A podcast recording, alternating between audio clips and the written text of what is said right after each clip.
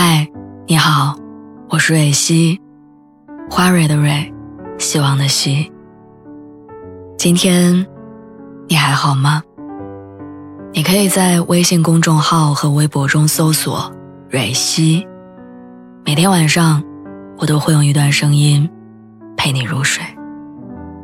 听完今天的故事，祝你晚安，做个好梦。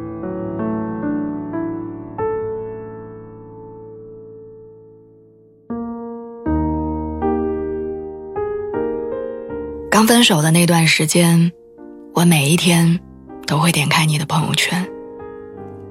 我想弄清楚，离开我之后你过得怎么样？你会后悔吗？会伤心吗？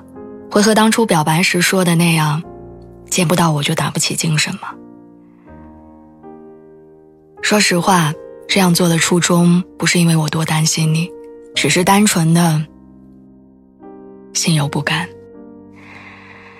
即使是分手的第二天，你的朋友圈就出现了刺眼的那道线，非对方的好友只能显示最近十条。可是我还是忍不住，忍不住看抖音里面谁给你留了言，忍不住去微博找你新增的关注，忍不住反复解读你发的每一个字。我并非高尚的人。我做不到在你过得风生水起的时候，还可以微笑的送上祝福。所以从我偷窥你生活的那一天起，我就处于一种阴阳怪气的状态。我看着你快乐的出去玩我全身心都充斥着各种各样的失落，大骂你没有心肝，两年的青春喂了狗。我开始不停的和你做比较，迫切的想要证明说，分手之后。我过得比你要好。你晚上在大排档买了烤鱿鱼，我就要去连锁店里打包小龙虾。你说和朋友出去狂欢，我就给闺蜜发消息说一起看电影啊。你立下 flag，说一个月之内必须找到满意的工作。我赌气对室友说，十五天之后我一定入职那家心仪的公司。渐渐的，“比你强”这三个字，成了我生活的目标。可是这一切又带给我什么呢？你分享的照片里再也没有出现过我给你买的那件衬衫，你和朋友聚餐的场所，也不再是我家楼下的小吃店。你聊到的事情让我感到陌生，你晒出的图片也有了我不再认识的面孔。后来你离开了这个城市，去了你喜欢的地方。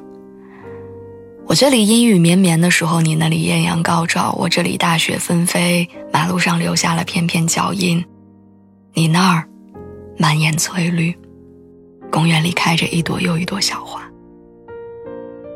而这些差异在无数次的提醒着我，现在的我们依然活在了不同的两个世界。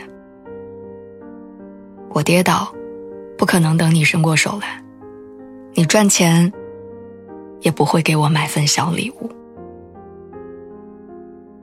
就像以前有句话说：“前任也曾是对的人，但他们只属于过去，不属于未来。”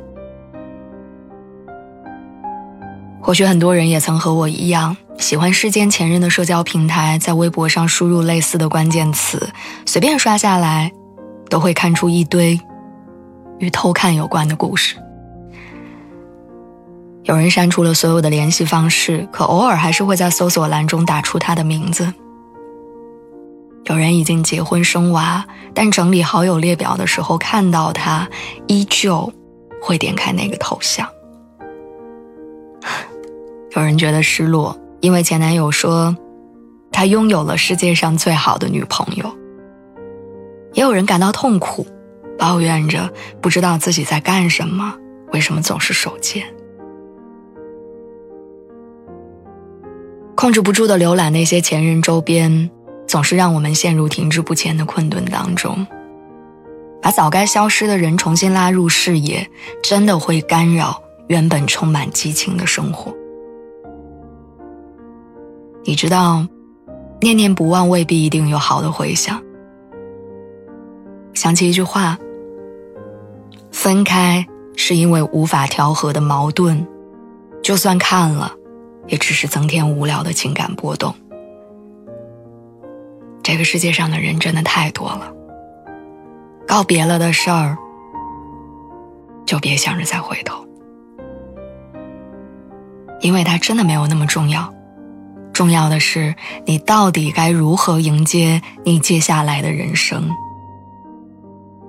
所以，我想给自己，也给所有的跟我类似的朋友一个机会，跟过去告别，也和那个只存在于执念中的前任告别。从现在开始，不再浏览他的社交平台，不再把他当参照物的影响你每一天的决定，不再让他干扰你所有的喜怒哀乐。如果很难瞬间戒掉，如果实在忍不住的话，就在心里默念：别偷看了，他过得真的没有你好。希望以后的每一天，我们都能用自己喜欢的方式活着，用美好的时光期待下一个人吧。